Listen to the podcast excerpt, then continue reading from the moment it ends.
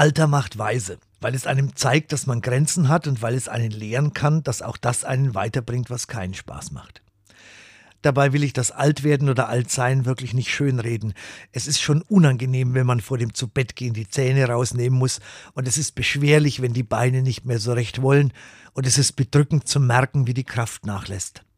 Aber wenn einer das akzeptieren kann, dann kann er auch anderen was beibringen. Denn mit dem Altwerden, mit dem kann man ja auch das Sterben lernen. Ich weiß, darüber redet man besser nicht. Aber es bleibt uns ja nicht erspart, auch wenn wir nichts davon hören möchten. Und sterben lernen, das kann man in jedem kleinen Abschied.